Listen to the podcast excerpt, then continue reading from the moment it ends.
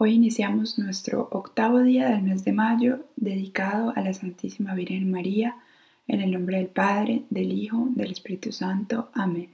Oh Señora mía, oh Madre mía, yo me ofrezco del todo a ti, y en prueba de mi filial afecto, yo te consagro en este día mis ojos, mis oídos, mi lengua, mi corazón, en una palabra, todo mi ser, ya que soy toda tuya, oh Madre de bondad, Guárdame y defiéndeme como hija y posesión tuya. Amén. Salve del mar estrella, de Dios Madre Sagrada, y siempre Virgen pura, puerta del cielo santa. Pues de Gabriel tomaste el ave, oh Virgen Santa, mudando el nombre de Eva, da paz a nuestras almas. La vista restituye, las prisiones desata, destierra nuestros males, los bienes nos alcanza. Muéstrate nuestra Madre y lleguen tus plegarias al que por redimirnos nació de tus entrañas. Oh Virgen piadosa, la más dulce entre tantas, libra el alma de culpas y hazla pura y mansa. Renueva nuestra vida, el camino prepara, y así a Jesús veamos alegres en la patria. Rindamos a Dios Padre y a Jesús alabanza, y al Espíritu Santo por siempre acción de gracias. Amén. Invocación. Señor Dios, Rey Omnipotente, en tus manos están puestas todas las cosas si quieres salvar a tu pueblo, nadie puede resistir a tu voluntad. Tú hiciste el cielo y la tierra, y todo cuanto en ellos se contiene. Tú eres el dueño de todas las cosas. ¿Quién podrá, pues, resistir a tu majestad? Señor, Dios de nuestros padres, ten misericordia de tu pueblo, porque los enemigos del alma quieren perdernos y las dificultades que se nos presentan son muy grandes. Tú has dicho, pedid y se os dará. El que pide, recibe todo lo que pidáis al Padre en mi nombre os lo concederá, pero pedid con fe.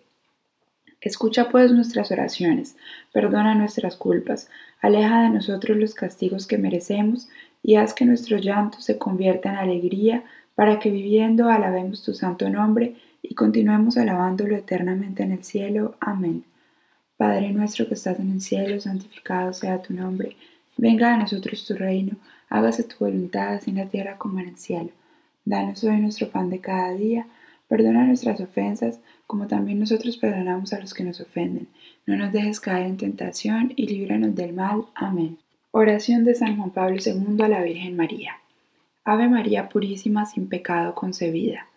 Oh Virgen Inmaculada, Madre del verdadero Dios y Madre de la Iglesia, tú que manifiestas tu clemencia y tu compasión a todos los que solicitan tu amparo, Escucha la oración que con filial confianza te dirigimos y preséntala ante tu Hijo Jesús, Redentor nuestro. Queremos ser totalmente tuyos y recorrer contigo el camino de una plena fidelidad a Jesucristo en su iglesia. No nos sueltes de tu mano amorosa. Da la paz, la justicia y la prosperidad a nuestros pueblos, ya que todo lo que tenemos y somos lo ponemos bajo tu cuidado, Señora y Madre nuestra. Virgen Santa María, Madre del Amor Hermoso, protege a nuestras familias para que estén siempre muy unidas y bendice la educación de la niñez y de la juventud. Esperanza nuestra, míranos con compasión, enséñanos a ir continuamente a Jesús, y si caemos, ayúdanos a levantarnos, a volver a Él, mediante el arrepentimiento y la confesión de nuestras culpas en el sacramento de la penitencia que trae sosiego al alma. Así, Madre Santísima, con la paz de Dios en la conciencia, con nuestros corazones libres del mal y de odios, podremos llevar a todos la verdadera alegría y la verdadera paz, que vienen de tu Hijo, nuestro Señor Jesucristo, que con Dios Padre y con el Espíritu Santo vive y reina por los siglos de los siglos. Amén.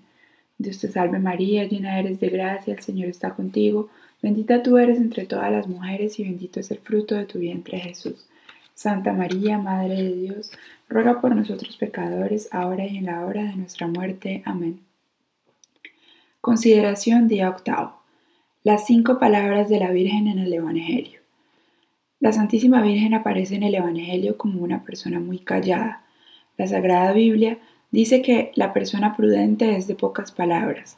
María no era una de esas personas que no hablan nada y que se hacen antipáticas porque no participan en la conversación pero ella sabía que todos debemos ser prontos para escuchar y lentos para hablar. Y por eso, mientras todos en el Evangelio hablan, por ejemplo los apóstoles, los enfermos, los fariseos, la Virgen aparece casi siempre callada, A ella le gustaba más dejar hablar a los demás que hablar ella. El Evangelio conserva cinco palabras o frases de la Virgen. Son las siguientes. Primera palabra, cuando el ángel le anuncia que va a tener un hijo. Lucas I, 34. Ella le preguntó, ¿cómo será esto? Porque la persona prudente siempre pregunta, no se queda con sus dudas, sino que consulta a las personas que saben. El sabio Salomón decía, quien pregunta a los que saben, triunfa. Quien no consulta, fracasa. La Virgen consultó al ángel y le explicó todo muy bien. Segunda palabra de la Virgen. Cuando el ángel le explicó que su hijo nacería por obra del Espíritu Santo, la Virgen respondió, He aquí la esclava del Señor, hágase en mí según tu palabra. Lucas I. Era su plena aceptación de la voluntad de Dios. En ese sagrado momento el Hijo de Dios se hizo hombre y María se convirtió en la mujer más importante del mundo. A nosotros también nos pide Dios que digamos como Nuestra Señora en las ocasiones más graves e importantes de nuestra vida, hágase la santa voluntad de Dios. Esto es lo que repetía Jesucristo en sus horas difíciles. Padre, hágase su voluntad. Mateo 26, 42. Esta oración le agrada mucho al buen Dios. Tercera palabra. El Señor hizo en mí maravillas. Gloria al Señor.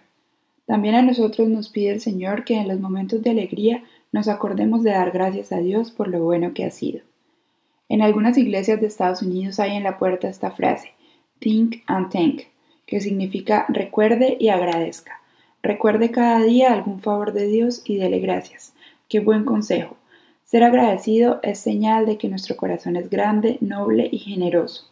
La Virgen era muy agradecida. Cuarta palabra de María. ¿Por qué te has portado así? A los doce años llevaron el niño Jesús al templo de Jerusalén, y después de las fiestas, al volver a Nazaret, se perdió el niño.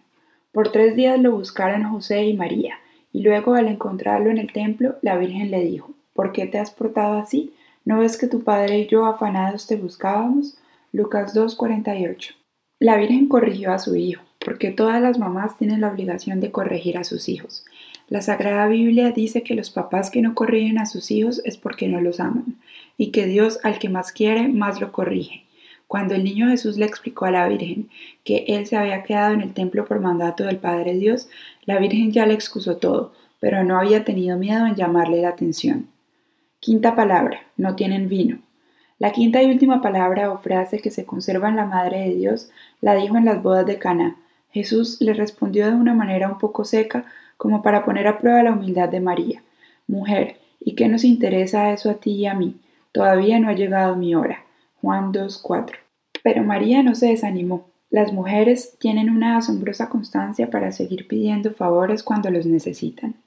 En vez de quejarse de la respuesta de su hijo, se fue y llamó a los obreros y les dijo, hagan todo lo que él les diga, y lo obligó casi a hacer el milagro. Jesús cambió en sabroso vino los 600 litros de agua. Todos los días sigue la Virgen diciéndole a su Hijo por nosotros, no tienen vino. O sea, mira, no tienen caridad, no tienen paciencia, no tienen valor, no tienen fervor, etc. Y Jesús, cada vez que ella ruega por nosotros, vuelve a repetir su portentoso milagro, San Agustín. Pero a nosotros también nos dice lo que dijo a los obreros, hagan todo lo que Él les diga, o sea, cumplan bien lo que les enseña el Evangelio y verán que entonces cada uno podrá experimentar lo que dijeron los santos. Cuando María ruega, todo se obtiene, nada se niega. Ejemplo, lo que se obtuvo con el cambio de un sermón. El padre Casiepe, fogoso misionero, cuenta lo siguiente. Estábamos predicando una misión, trabajo duro, pero también enormemente consolador.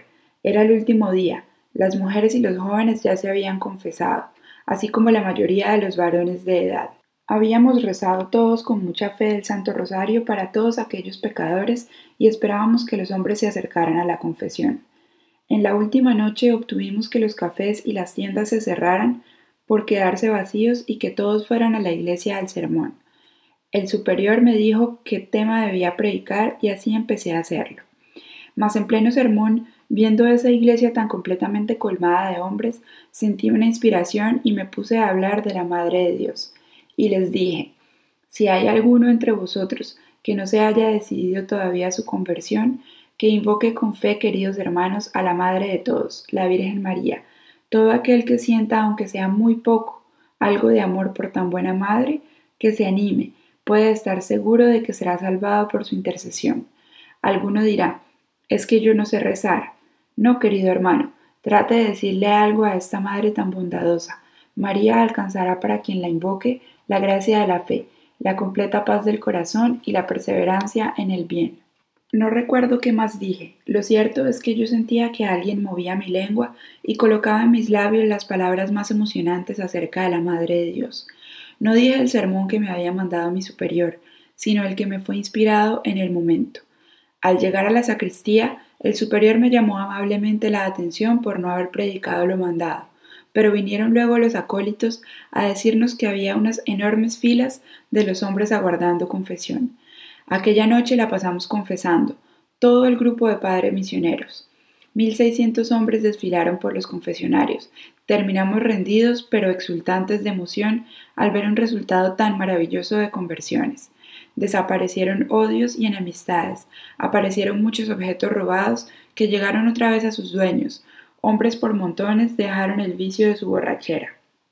Y cuando tremendamente agotado salí de mi confesionario, vi un hombre arrodillado llorando ante la imagen de la Virgen Santísima. Se levantó y me dijo, Padre, qué hermoso es recordar que hay una Madre en el cielo, que ruega por nosotros. Desde hace mucho tiempo estaba yo alejado de la religión y en medio de terribles vicios, pero esta noche su sermón acerca de la Virgen María ha conmovido totalmente mi corazón. Yo creo que ello se debe al rosario que mi madre rezó tantas veces por mí. Pocos meses después, el señor cura párroco me comunicaba Padre, le transmito un gracias de un moribundo. El hombre que usted vio llorando ante la Virgen ha muerto a causa de un accidente. Antes de morir me dijo le encargo un gracias para el Padre que predicó acerca de la Santísima Virgen, y con ese sermón cambió mi vida, y que ojalá cuente a la gente que por medio de la Madre de Dios he tenido el gusto de morir reconciliado con nuestro Señor. Por eso, dijo el Papa Pablo VI, la más hermosa e importante ventaja del rosario es que es una devoción que por María Nuestra Señora nos lleva a Cristo. En el rosario nos dirigimos a María y ella nos lleva a Jesús.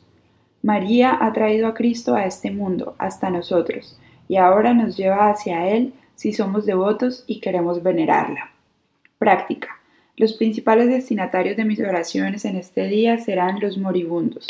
Por ellos quiero rezar hoy. Oración final, día octavo, del libro Las Glorias de María de San Alfonso. Oh María, Madre mía amabilísima, ¿en qué abismo de males y maldades me encontraría ahora si tu mano compasiva no me hubiera librado tantas veces? ¿Quién sabe si yo estaría ya en el infierno desde hace tiempo, si tus ruegos en favor mío no me hubieran librado de tan grande mal? La gravedad de mis pecados me hacía merecedor del infierno, los demonios suspiraban por obtener mi condenación y la justicia divina podía muy bien haber decretado ya mi sentencia definitiva. Pero estoy seguro de que tus ruegos, oh Madre mía, vinieron en mi socorro y aun sin que yo te llamara me ayudaste y me salvaste. Amable libertadora mía, ¿cómo podré darte gracias por tanto amor? Tú has obtenido del Señor que la dureza de mi corazón se conmoviera y que me fuera concediendo amarte y colocar mi confianza en ti. ¿En cuántos abismos de miseria habría caído yo si tú con tu mano compasiva no me hubieras ayudado tantas veces en los peligros en que estaba próximo a caer? Te pido que sigas continuamente librándome del infierno, pero antes que todo líbrame de los pecados en los que yo pueda volver a caer. No permitas jamás que yo vuelva a ser ingrato con mi Dios, que tantas gracias y favores me ha dispensado. ¿Qué dirás, Señora y Madre mía? ¿Me condenaré? Me puedo condenar si te abandono, pero ¿quién podrá abandonarte después de tantas demostraciones de amor que prodigas a tus devotos? Tú, después de Dios, serás siempre para mí el mayor amor de mi vida. Te quiero, te amo mucho, y con todo el corazón, y espero que siempre te amaré en el tiempo y en la eternidad. Oh tú, la más bella de todas las criaturas, y la más santa, la más compasiva y la más amable de cuantas madres ha creado Dios, que te ame siempre y cada vez más. Amén. Dios te salve, Reina y Madre, Madre de Misericordia, vida, dulzura y esperanza nuestra. Dios te salve, a ti clamamos los desterrados hijos de Eva, a ti suspiramos gimiendo y llorando en este valle de lágrimas. Ea pues, Señora, abogada nuestra, vuelve a nosotros esos tus ojos misericordiosos, y después de este destierro muéstranos a Jesús, fruto bendito de tu vientre. Oh clemente, oh piadosa, oh dulce y siempre Virgen María, ruega por nosotros, Santa Madre de Dios, para que seamos dignos de alcanzar y gozar las divinas promesas y gracias de nuestro Señor Jesucristo. Amén. En el nombre del Padre, del Hijo, del Espíritu Santo. Amén.